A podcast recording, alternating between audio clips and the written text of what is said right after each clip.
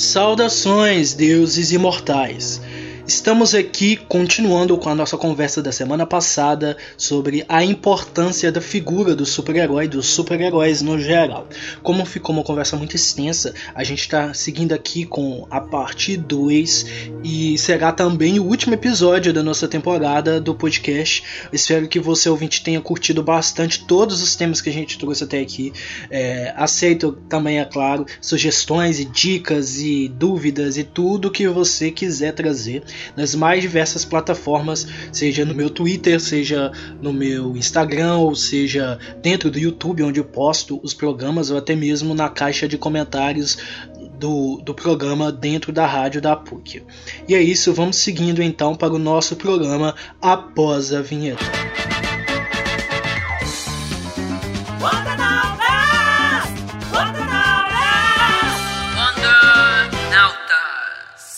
A B pode falar que o próprio Stan Lee, numa entrevista, ele disse que a Marvel era para ser reflexo do mundo real.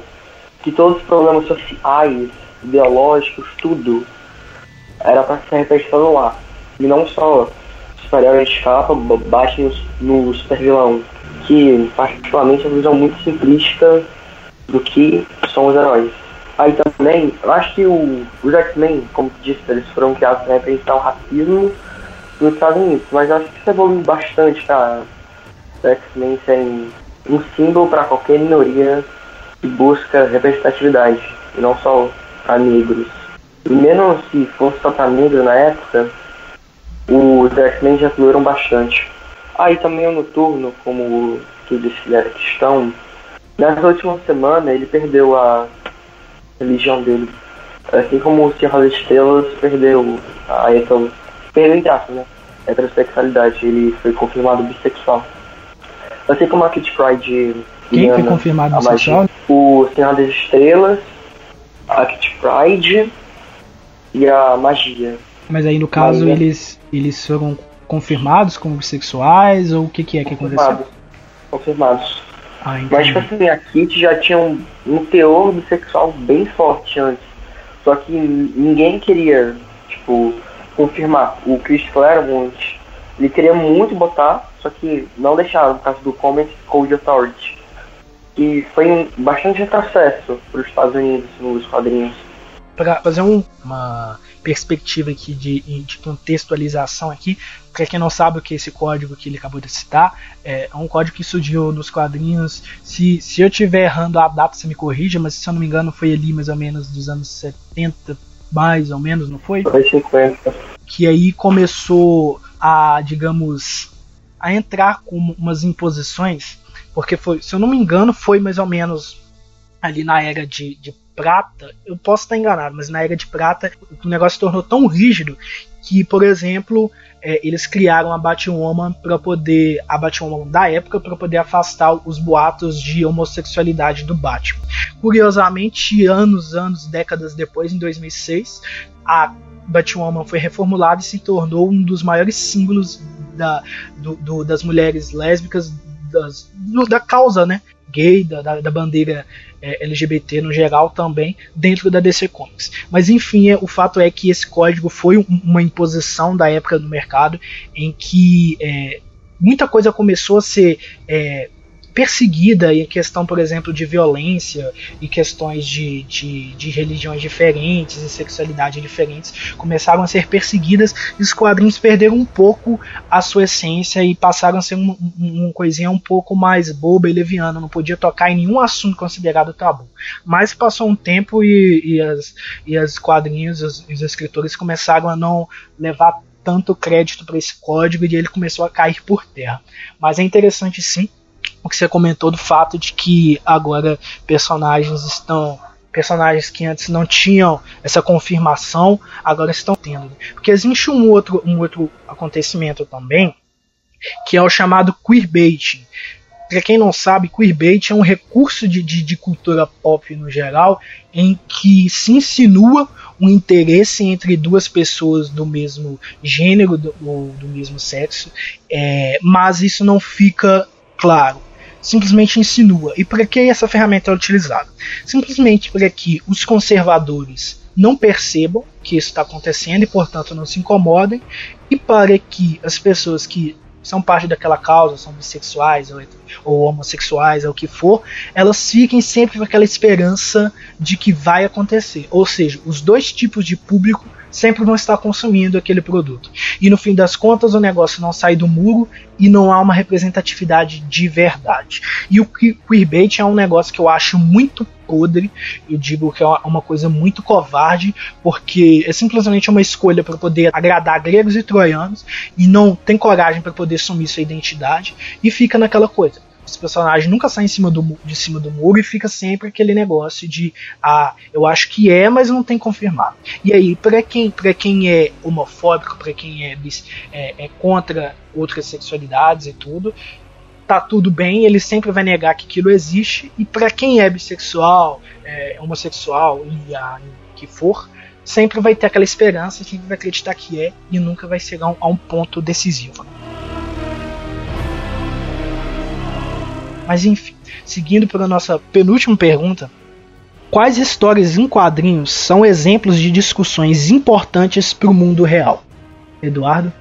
Eu posso citar aqui a, a primeira aparição da, da Vixie, né, em Action Comics, lá no, nos anos 80, agora não me recordo do número. Eu ia até levantar uma discussão sobre isso que ela é uma personagem negra, né? Uma das primeiras que surgiram nos, nos quadrinhos, né? Em uma revista importante, ela foi criada por Gary Conway e, e é uma história que quando eu li assim eu me admirei porque é algo que eu não vejo atualmente. Ela é uma heroína, passou por uma situação muito difícil, né? Na infância dela é, ela é da, do pai de Zambed. Me, me corrija se eu, não, se eu estiver enganado. Ela, ela passou por, por muitas dificuldades na infância. Ela se tornou modelo, né? É, é, dificilmente nessa época você via uma modelo negra. Geralmente essas mulheres são, são, são representadas por pessoas brancas. E é uma, uma heroína negra, né? Que se tornou modelo e nessa história ela enfrenta o tráfico, a caça de animais, algo que assim que a gente não vê atualmente, que não deixa de ser importante, mas que poderia ser trazido para os dias atuais, né? A gente sabe que tráfico, caça de animais acontece, é algo real. Na, na nossa a, a atualidade, há muitos animais em risco de extinção e essas leituras poderiam ajudar os leitores a se situarem sobre esse problema, que é algo importante, poderia fazer as pessoas se alertarem e lutarem contra isso, mas que infelizmente se perdeu com o tempo, né? Agora é mais comum a gente ver heróis é, enfrentando crises multiversais do que enfrentando o tráfico e caça de animais. Sim, eu acho curioso o que você está falando e isso me lembra muito de da história Justiça do Alex Ross, que ela de 2005 a 2007, se não me engano, e que ela aborda justamente a temática em que os vilões eles meio que vêm para poder salvar o mundo e para poder ajudar a humanidade em coisas que os heróis muitas das vezes não estão fazendo. Porque a grande maioria das vezes aqueles heróis estavam ali salvando o mundo de grandes ameaças cósmicas e parando asteroides e enfrentando super vilões super poderosos, megalomaníacos. Mas e as questões que são realmente pertinentes e que estão acontecendo no dia a dia. Tráfico de animais, tráfico de mulheres, tráfico de armas, tráfico de órgãos, abusos sexuais, intolerância religiosa, perseguição racial, tantas coisas que estão acontecendo no dia a dia que acontecem na vida real. Porque os super-heróis não se posicionam. Existem alguns super-heróis que realmente se posicionam, como por exemplo a Mulher Maravilha, que é uma diplomata que ela veio para o mundo justamente para isso, né? Mas a gente não vê isso com tanta frequência. Onde os, os super-heróis estão, enquanto as pessoas estão sendo violentadas e sofrendo é, por coisas que estão acontecendo aí desde sempre, sabe? Que não envolvem superpoderes, que envolvem simplesmente problemas sociais. E aí, Justiça é um quadrinho muito interessante, um quadrinho que vem depois do Reino da Manhã, que é outra história muito produtiva e muito rica é, do, do Alex Ross, que ele que ele constrói com o Mark Wade, mas basicamente Justiça traz essa temática, né, do que é a verdadeira justiça. Será que os super-heróis estão realmente sendo justos quando eles deixam de lado esses problemas que estão assolando a humanidade? É, é, é, é necessariamente sempre obrigação da humanidade resolver todas essas questões? Se você tem poderes, se você tem influência, será que talvez não é sua obrigação ajudar a combater esses problemas? Ou talvez, se você abusar demais desse poder, você deixa de ser o salvador para ser um tirano? Eu acho que são discussões muito interessantes. A justiça trabalha muito bem com isso e você me lembrou quando você falou disso. Porque eu lembro, por exemplo, de um acontecimento lá dentro de Justiça em que a Era Venenosa, junto com algum outro vilão, eu não me lembro qual, eles criam meio que um oásis no deserto lá com uma selva e com água e tudo. E eles fazem algo que os super-heróis tinham poder para fazer, mas eles nunca fizeram, né? E aí você fica naquela coisa, será que esses vilões estão sendo realmente mal? Será que eles estão totalmente errados no que eles estão colocando? Ou talvez é, é os meios que eles usam para poder impor essa mensagem que são errados? Acho que são muitas mensagens para a gente pensar. A B pode falar. É que tem uma aqui do Superman, na qual eu não o nome, mas eu acho que gosto também, em que o Superman vai entregar países para, para pessoas que estão passando fome. Ele passa pelo Brasil, é, África, tem alguns países que são tão fechados e tão ditadores que eles não, não recebem a comida dos famílias. Eles dão tiro no de tanque basicamente entram em guerra com eles, porque eles não querem, porque eles são muito fechados. E também um outro exemplo do Demolidor, que é a mesma história que falei antes, que eu não sei se vocês recordam, mas é que o Matt, ele vê uma mulher, uma garota na verdade, de escola, está drogada por uma, por uma droga que está muito popular atualmente nas ruas de Nova York. Aí ela morre e o irmão ele vai matar o traficante que ele sabe quem é. Só que aí o, alguma coisa deu errado, não vou entrar em detalhes somente, mas aí o, o cara que era culpado, ele tá lá e descobre que era ele. Mas ele mente tão bem que o médico começa a acreditar que ele é inocente e defende ele. Enquanto ele diz assim pro garoto, ó, oh, relaxa que vai dar certo. A lei sempre faz certo. Aí, enfim, na história, o cara, na verdade, era culpado. E ele assume pro médico depois que ele é declarado inocente, ele não pode mais fazer nada. E depois o, o garoto fica desolado, né? Você pensa, o cara matou, a lei não funciona. E também o justiceiro estava nessa mesma história. E que ele queria matar todo mundo e o médico não deixou por causa da lei. O que também é uma discussão socialmente importante, ele mostra que a lei sempre funciona. E também que a maconha, qualquer droga, destrói a pessoa. Ah, além de X-Men também, né? Que são grupos de representatividade ótima para qualquer tipo de minoria. E essa é uma caixa brigando por ração. Aproveitando que vocês estão, a gente está discutindo aqui, né? Partindo para a última pergunta, para a gente finalizar também, como você define o super-herói? Pode falar, Eduardo. Super-herói é, é mais do que um homem ou uma mulher que combate o crime, que, que enfrenta e vence os vilões, é aquela, aquela pessoa que, que, que se compadece do, dos outros problemas, da, das pessoas que, que passam é, é, é, é, é dificuldades, a, as pessoas comuns é, que se, que, que se é, identifica com o próximo. Em muitas ocasiões eu já vi o Superman dizendo que os verdadeiros heróis são os médicos, são os bombeiros, aquelas pessoas que se arriscam e que não têm poderes. Heróis é isso. Aquela pessoa que, apesar de forte, de poderosa, é, ela se, ela se identifica com, com os outros como um igual. Uma pessoa é, que não tem poderes, mas que está ali lutando todo dia e está fazendo a, a, a diferença. Herói é isso. Eu acho que, tipo assim, o super-herói é muito mais uma coisa de herói versus vilão. Ele tem que. Você tem que ser representado para essa pessoa. Pelo personagem, sabe, né? Porque não existe, verdade. E, tipo, Homem-Aranha é o personagem ideal pra isso. Porque pensa, ele tem problemas sociais, tem pessoas normais. Tipo, eu, você, qualquer outra pessoa no mundo. Ele passa problemas de dinheiro, problemas na vida social dele, de namorada, e quer dar dinheiro pra tia, dar o melhor tipo de vida para ele.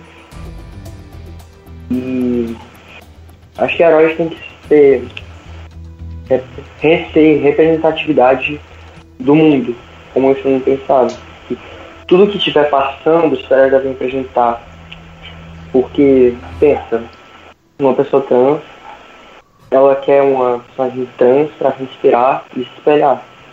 Só que, querendo ou não, acho que é muito raro uma personagem assim existir.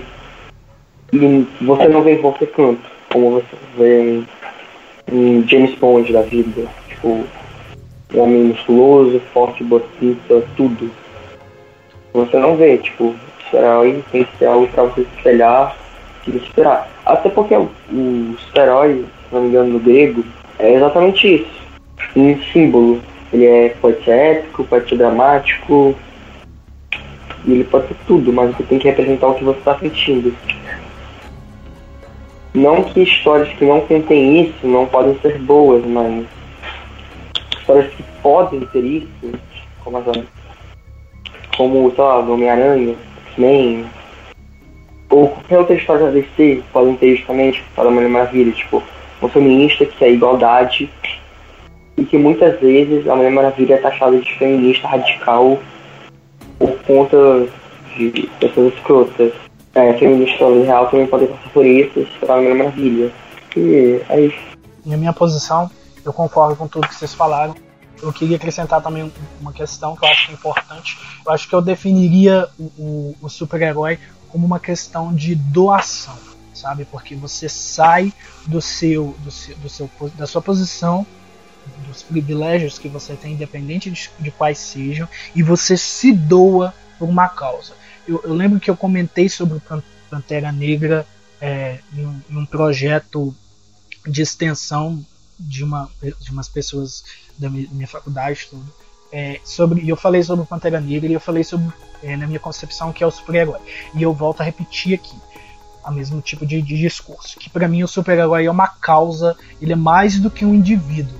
Ele é um manto, e, e, esse manto não é simplesmente um nome que outra pessoa pega e veste e sai fazendo.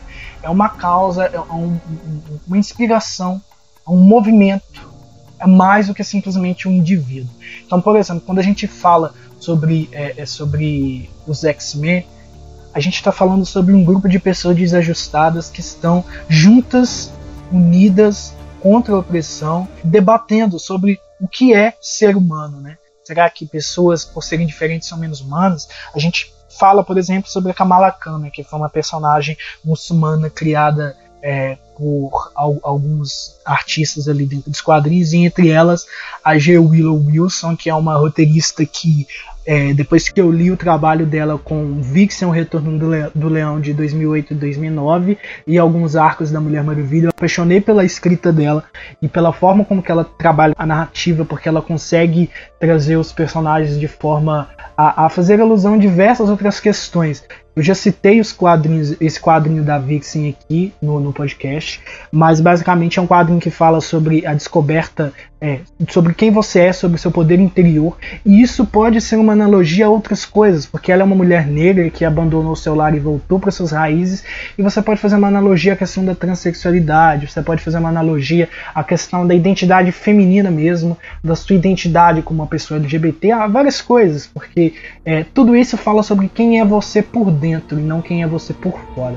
Então é interessante como uma roteirista que esteve envolvida com a criação da Kamala Khan, que é uma personagem muçulmana, uma garota totalmente diferente dos padrões normais de super-heróis, você vê ali em comum é, e isso na escrita do, do roteirista. E ainda vem em comum, por exemplo, o Atlantíades, que é uma criatura divina que ela trouxe para os quadrinhos da Mulher Maravilha que é aquele mesmo personagem chamado Hermafrodito da mitologia grega, que é homem e mulher ao mesmo tempo, tem é, é, além de ser intersexual, é, é, gênero fluido, porque ele não somente tem as características físicas de ambos os sexos e não tem problema com isso, como também as pessoas, ao mesmo tempo que chamam ele como ele, chamam ela como ela. Enfim, são, são, características que eu acho interessantes e que, e que remetem ali ao, que eu acho que é o super-herói, que é uma questão de uma causa e de, e de uma essência. E dentro disso aí podem se dividir dois tipos, né? Aquelas causas que são sobre punir os culpados,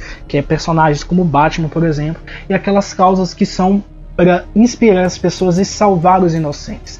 E aí por isso volta muito do que a B falou ali no comecinho sobre o fato de personagens como a Mulher Maravilha e o Superman, eles serem concepções de ideologia. Eles são grandiosos, eles são tão assim fantásticos que às vezes as pessoas acham que eles não podem errar e que se eles errassem seria incorreto, sabe? Mas eles não são perfeitos. Essa é uma coisa que as pessoas precisam entender a Mulher Maravilha e o Superman eles têm conflitos. Se você lê os quadrinhos deles, você entende que eles estão em constantes conflitos aqui. Eu não vou entrar nisso mais uma vez. Eu já falei sobre isso em podcasts anteriores.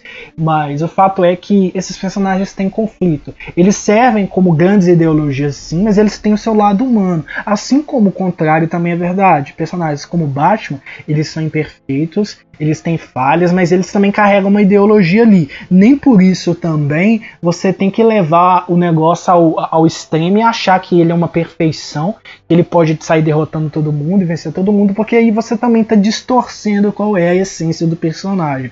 Então o super-herói basicamente para mim é isso. É, é, é um, uma pessoa, um indivíduo que ele escolhe deixar de lado deixar em segundo plano a sua individualidade e escolhe para si, para colocar em primeiro lugar, uma causa, a comunidade, as pessoas. E ele luta por isso, ou ela luta por isso, independente de quão difícil, quão doloroso vai ser. E eu me lembro até de uma fala do Batman dentro de crise de identidade, que ele mais ou menos fala que ele poderia parar de fazer o que ele faz a qualquer momento mas não vai ser agora nem vai ser amanhã. Então é uma questão de escolha também, sabe? O super-herói ele escolhe, ele não simplesmente é obrigado, ele tem escolha. E é justamente esse que é o, que é o negócio que faz ele ser altruísta e que faz ele ser um super-herói.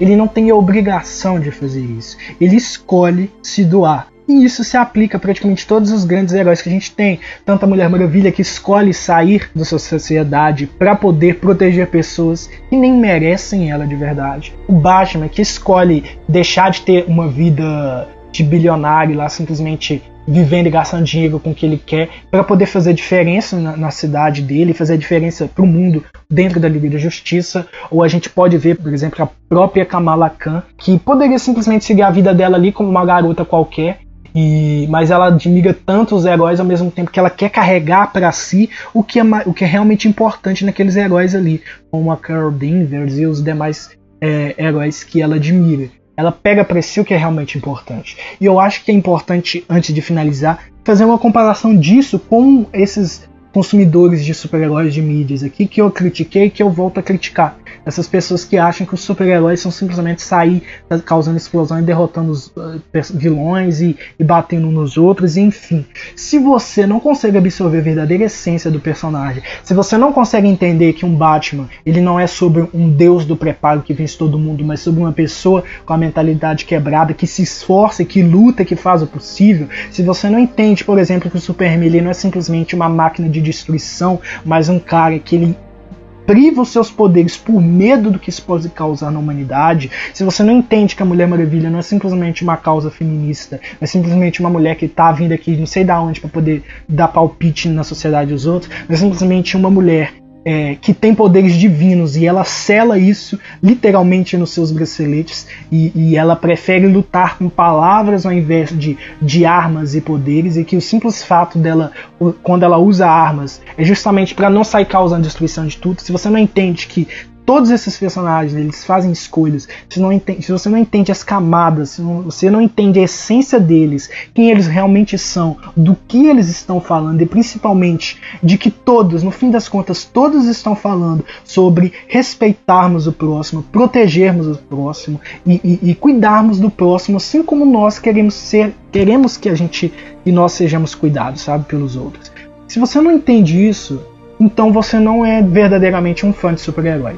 Se você não entende que essas figuras elas são simplesmente mais do que batalhas, elas simplesmente são mais do que cenas de luta e, e momentos épicos de destruição ou de, de, batalhas cósmicas e multiversais, se a única motivação para você gostar ou consumir esses, esses mídias, esses conteúdos, são simples batalhas, então você, além de não ser um verdadeiro fã de super-herói, eu acho que você ainda precisa reavaliar os seus conceitos de vida e passar a entender que o mundo ele não é sobre você.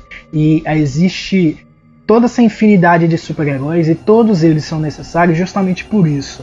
O Superman, a Mulher Maravilha, o Batman, eles não podem salvar o mundo sozinhos. A Liga da Justiça existe justamente porque existe uma variedade de, de pessoas e de mundos e de realidades que precisam ser abordadas. Inclusive a Liga da Justiça, ela deveria até ser mais diversa, porque uma equipe que é vendida para defender o mundo, para representar o mundo, com a grande maioria dos personagens tudo do mesmo padrão, no que se diz a estereótipos, não necessariamente posicionamentos e, e, filosofias, mas no que se diz a estereótipos de, de aparência, por exemplo, se, se a Liga da Justiça se vende como uma equipe para o mundo, ela deveria reavaliar seus conceitos e procurar colocar maior diversidade. Mas enfim, é isso que eu quero dizer. Os super-heróis para mim são mais do que indivíduos, são causas, são movimentos, são, são doações de um indivíduo para uma causa. Ele deixa a sua individualidade para abraçar algo muito maior do que ele e, e, a partir do momento que você, enquanto consumidor de quadrinhos, enquanto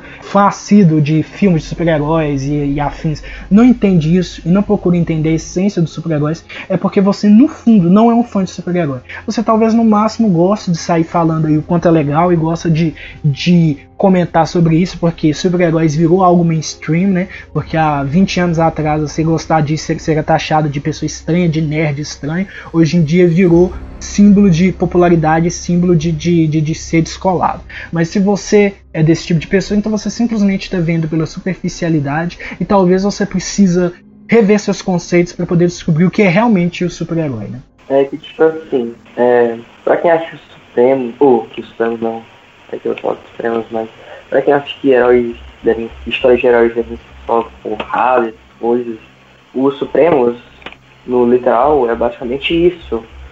Mas se você olhar nas entrelinhas, você vai ver que os Supremos é uma sátira ao governo Bush, da época, eu acho, o, o governo americano, pós setembro, e como ele era paranoico e militarista.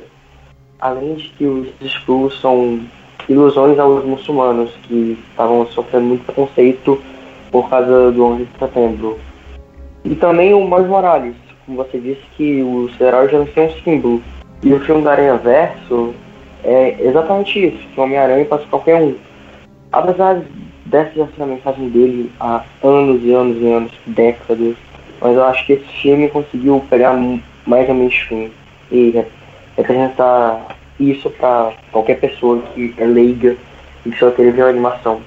Além de que, assim, eu nunca fui muito fã do Miles, mas agora eu acho que gosto dele. Veja assim, eu tava lendo ultimamente Homem-Aranha e todas as 160 edições, e ele tava indo por um caminho. Mas aí do nada o Bendis vai na contramão mata o Peter Parker para trazer o Miles Morales e eu passei o odiar o Miles Morales por um bom tempo por causa disso, que eu rejeitava o Desma do Miles Morales. Mas agora eu percebi que ele é um símbolo, qualquer um pode ser herói, Homem-Aranha também, né? E que qualquer. Não é porque o Peter Parker morreu que todo mundo é lixo a partir dele. Até porque ele também revive, prova imortal. Disse. E, e, Mas... Eu tava comentando também, né? Porque o super-herói é mais do que um indivíduo, né? Ele é uma causa. Então, se alguém segue adiante o, o que o primeiro e legítimo Homem-Aranha traz, esse manto, essa mensagem ainda continua viva, né? Não é simplesmente o Peter Parker, né? Então, acho é. que é importante isso. Aí também qualquer pessoa que estava atrelada ao Homem-Aranha, ele começa a admirar o Miles. Ele diz assim, você é um bom herói, você é um bom Homem-Aranha. Não só um Zé Ruela qualquer. Pode ser um Dick Grayson, tipo. Muitas pessoas acham que a passagem de manto é muito idiota. Mas personagens como o Batman, que tipo, o Robin já é, o Tim Drake principalmente, já era um Batman mirim. E eu acho que o Robin deveria assumir o lugar do Batman um dia. especialmente o Dick Grayson ou o Tim Drake. É, é, é isso que eu penso. Sim, sim. É, e, e, antes da gente finalizar aqui, né, é, eu espero que tudo que eu, que, que eu tentei transmitir nesse programa aqui, que está sendo projetado para o grande desfecho aqui da, da temporada, né, espero que eu, que eu e que os convidados aqui a gente, que a gente tenha conseguido passar o que a gente pensa a respeito de tudo isso, e que a gente consiga ter sido claro para você ouvinte, é que a gente possa realmente falar sobre sobre tudo isso, né? Sobre a questão de que super-heróis são muito, mas muito mais do que uma coisa superficial, do que uma coisa que as pessoas atrelam ao infantil ou todos esses raciocínios de senso comum. Eu acho que é importante a gente refletir, a gente parar para pensar e imaginar e, na verdade, qualquer tipo de produção cultural, qualquer tipo de arte pode transmitir diversas mensagens importantes. Só que a gente precisa estar tá com os ouvidos abertos, a gente precisa estar tá com o coração aberto para isso. E que não adianta simplesmente você consumir se você não está atento a isso. O grande exemplo, mais uma vez, é sobre essas pessoas que eu critiquei aqui, é, que, que pegam esses quadrinhos, pegam essas histórias e, e e, veem só o meio superficial, sabe? Só querem ver do superficial e não sabem aprofundar, não sabem entender a essência dos próprios personagens que eles consomem. Não adianta, sabe? Não adianta de nada. A mesma coisa que você, por exemplo, pegar um livro que você tem que estudar para uma matéria na faculdade, alguma coisa na escola, e você lê de qualquer jeito não, é a mesma coisa de quando você pega e você vai ler de verdade, com profundidade, e que você se envolve, você desenvolve um senso crítico sobre aquilo. É muito diferente. Então a mesma coisa a gente fala sobre quadrinhos, sabe? Existem incontáveis quadrinhos que trazem temáticas sociais e políticas importantes, porque como a gente estava dizendo, como é o artigo de científico que eu trouxe aqui para a gente debater um pouco, né? Deixa bem claro, os personagens eles são, eles têm essas camadas desde a sua essência. Só que existem pessoas que escolhem não enxergar dessa forma. E mais uma vez lembrando de, de, de um posicionamento de, de crise de identidade, é um quadrinho de 2004, que tem uma fala ali que é, do Arqueiro Verde, Oliver Queen, que é, tem, tem a ver ali com, com o conflito que está tendo ali dentro da história sobre um segredo e, e que está relacionado a um assassinato e tudo. Mas o, o, o, Arqueiro Verde ele, ele comenta que super, pessoas como Super Batman eles não são bobos, eles não são tolos. Só que eles escolhem ouvir o que querem ouvir e acreditar no que querem acreditar. E nesse momento o Superman com a super audição está ouvindo tudo. E, e, isso é uma verdade também para os fãs, sabe? Você vai ouvir o que você quer ouvir, você vai acreditar no que você quer acreditar. Mas isso não significa que a sua interpretação da realidade é a verdade absoluta. Assim como a filosofia diz muito bem, a verdade ela é um bem imutável, ela existe, ela está ali, sabe? Mas existem os seus graus de certeza, que são as suas visões, as suas concepções daquela verdade. Mas a verdade ela é absoluta, é uma única só, sabe? Se você, por exemplo, é, chegar e falar assim, ah, o, o, Sol é um, um, planeta disfarçado de estrela. Isso não é uma verdade. Você pode falar isso quando você quiser. O Sol é uma estrela e ponto. Essa é uma verdade. Assim como, por exemplo, é, pessoas são diferentes. Isso é uma verdade. Não, não, não tem como você dizer que todo mundo é igual. Quando a gente fala sobre a questão de igualdade, a gente fala sobre direitos, sobre ter uma equidade na sociedade para que as pessoas tenham todos os seus direitos. Porque todos nós somos humanos. Na, na, questão de sermos humanos, somos iguais. Mas as camadas, as vivências, as experiências são completamente diferentes. Então você está completamente errado quando você pega a sua realidade, a sua experiência e quer julgar a vivência do outro, a experiência do outro, como se encaixasse, sabe?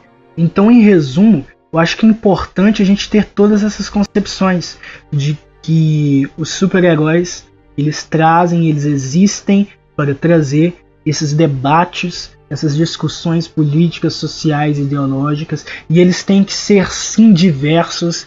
Temas que estão vigentes na sociedade têm que ser sim atribuídos a esses personagens. Se a gente está discutindo, se a gente está levantando a pauta da intersexualidade, da, do gênero fluido, da transexualidade, da perseguição religiosa, da questão do racismo, coisas que já existem há muito tempo, mas que a gente está falando cada vez mais. Se a gente tem essas discussões na sociedade, se isso está acontecendo na, na sociedade, na vida real, isso tem que ser levado para os quadrinhos. Isso tem que ser discutido no meio dos super-heróis ali.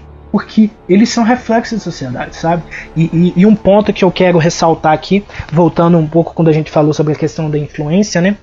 É, existe muita divergência sobre o, o quanto o quadrinho se influencia a cultura pop e vice-versa, mas existe assim um, uma certa conexão.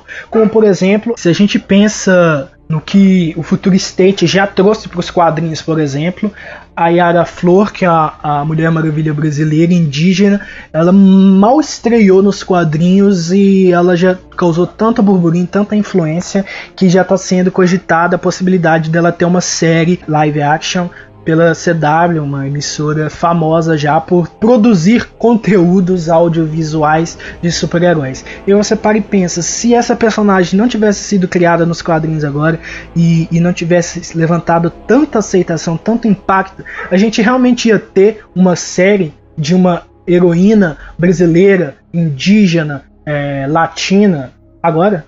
A gente provavelmente não ia ter isso nem nos próximos 10 anos, ou talvez até mais. Então, assim, é importante sim que os quadrinhos assumam a responsabilidade social que eles têm de, de trazer debates, de representar as pessoas, de trazer discussões e de impactar e de ajudar a, a causar uma melhoria no mundo, a trazer transformações profundas mesmo. Eu acho que é obrigação dessas pessoas que estão trabalhando com esses personagens, porque em essência os heróis são isso, para salvar, para defender, para proteger. E se você salva apenas um ou dois, se você não salva todo mundo, se você não está ali para proteger todo mundo, para de defender todo mundo, para respeitar todo mundo, então você não é um super-herói.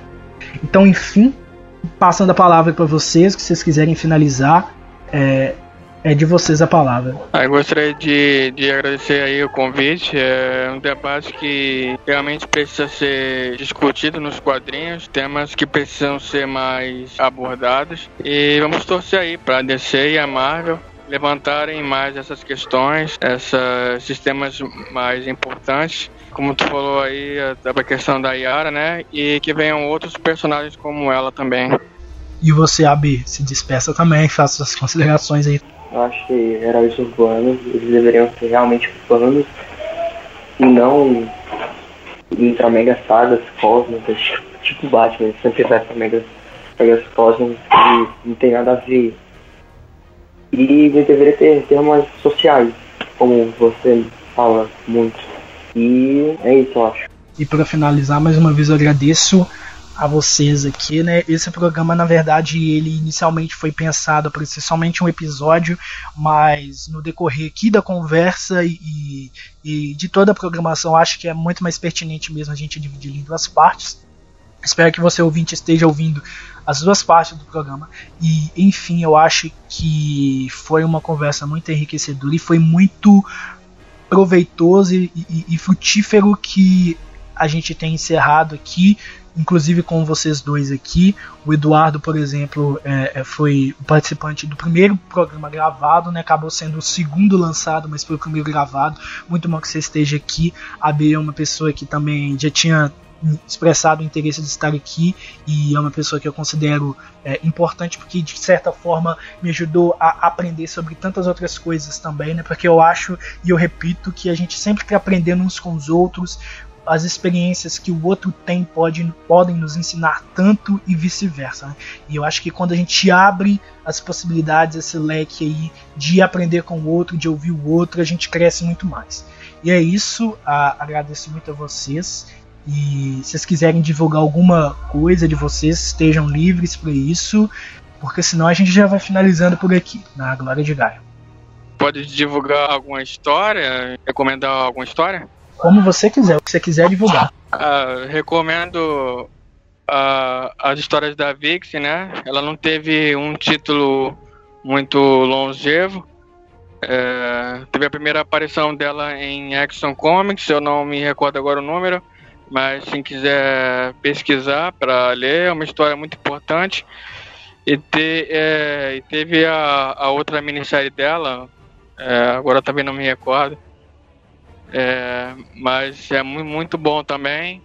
É, e que procurem ler é, obras sobre personagens negros também que costumam passar muitas lições para nós. É, eu acho que eu recomendaria os X-Men Claro. E quem é mais introvertido, etc., gosta de psicológico, de personagens e tal, o Homem-Aranha do Bendis, o Ultimate Homem-Aranha. Eu me dediquei muito com o Parker, alguém Wednesday, era muito do Garuda. E também parece que os diálogos são muito sensíveis, honestos e bem fofos em vários momentos. Tipo, 99%. E a história é muito bem construída. Então é isso, gente. Mais uma vez eu agradeço a você, ouvinte, e a vocês convidados por participarem dessa conversa.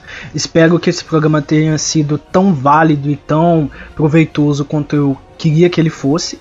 E vamos seguindo antes do nosso momento de recomendação para a recomendação das minhas redes sociais.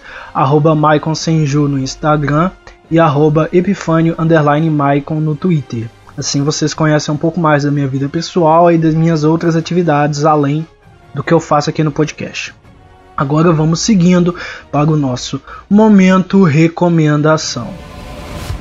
O momento recomendação de hoje, sendo também o último da temporada do nosso programa, é destinada para a história Justiça, escrita por Jim Kruger e Alex Ross, com a arte de Alex Ross e Doug Braithwaite de 2005 a 2007. A história é basicamente o que? O panteão dos maiores heróis da DC a consagrada Liga da Justiça está prestes a enfrentar um desafio nunca antes visto, aprendendo da pior maneira que eles não são os únicos capazes de lutarem juntos por uma meta em comum. Superman, Mulher Maravilha, Batman e seus aliados se deparam com vários de seus inimigos unidos em prol de um grandioso objetivo: salvar o mundo daquilo que a maior equipe de super-heróis não poderá.